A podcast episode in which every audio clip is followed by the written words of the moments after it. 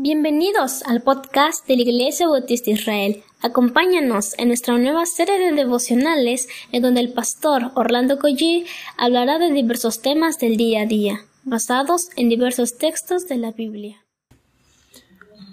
Muy buenos días tengan queridos hermanos. Vamos a comenzar con una palabra de oración al Señor y ahí donde está usted, por favor, eh, incline su rostro y, o únase conmigo a este momento de hablar con Dios. Padre, muchas gracias te damos por esta semana que ya está concluyendo, Padre. Si no fuese por ti, Señor, ciertamente no estaríamos, no estaríamos vivos hoy, Señor. Gracias, Señor, por tu, por esta bendición, pero sobre todo porque tú nos has rescatado de la vana manera en la que vivíamos, oh Dios.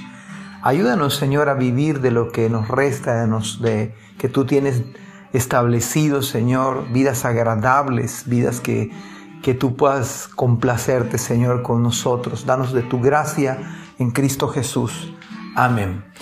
Isaías capítulo 15, versículo 5 y versículo 6 dice de la siguiente manera. Mi corazón llora por Moab. Su pueblo huye a Zoar y a Eglat Celicilla. Sube llorando por el camino a Luid se pueden oír sus gritos de angustia a lo largo del camino a Oronaim. Cuando veo este pasaje bíblico, la verdad no puedo estar ajeno a la masacre que hubo tan solo hace unos días en el vecino país de Norteamérica. El dato dice que murieron 19 niños, dos maestras y el mismo que disparó a todos ellos. Qué terrible tragedia. Me pregunto cuánto dolor habrá en todos estos hogares en este mismo instante.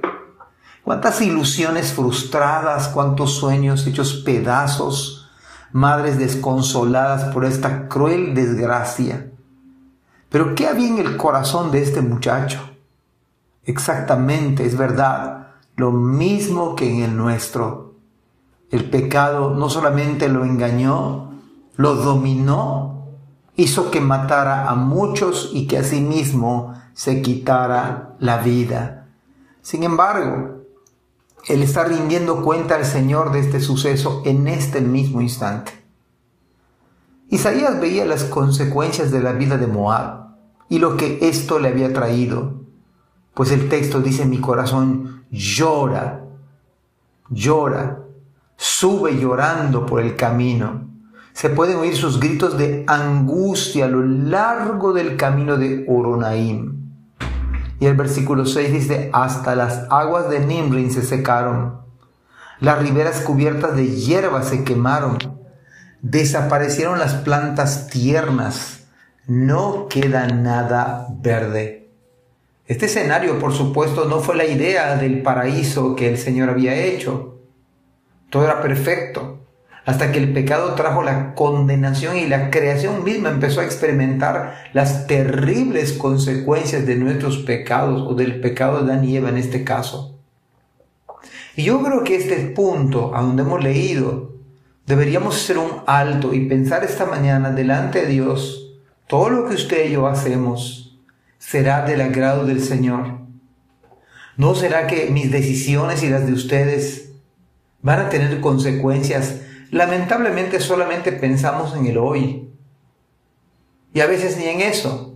Pero las decisiones que ustedes y yo tomemos van a repercutir para los próximos meses, para los próximos años sin exagerar, para toda su vida.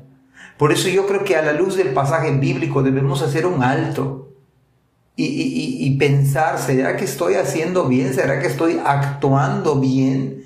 ¿Será que mi decisión, será que esto que voy a hacer, esto que pienso es correcto? ¿No será que hay algo que usted y yo debemos cambiar, que debemos corregir? Pues le vuelvo a decir, ciertamente cosecharemos del fruto de nuestro trabajo, de nuestras decisiones e incluso de nuestros pensamientos pensando en Cristo, tanto Poncio Pilato, los principales sacerdotes y todo el pueblo son eternamente y completamente responsables de darle muerte al Hijo de Dios. Ni Pilato ni nadie de ellos podrá decir, es que yo no lo sabía. Al contrario, al contrario. Pero, sin embargo, Cristo nos da la oportunidad de dedicar nuestras vidas al Señor, nuestra mente, nuestro corazón, nuestra alma. Nos da el Espíritu Santo para que nos guíe, nos da su gracia para vivir dependiendo de Él.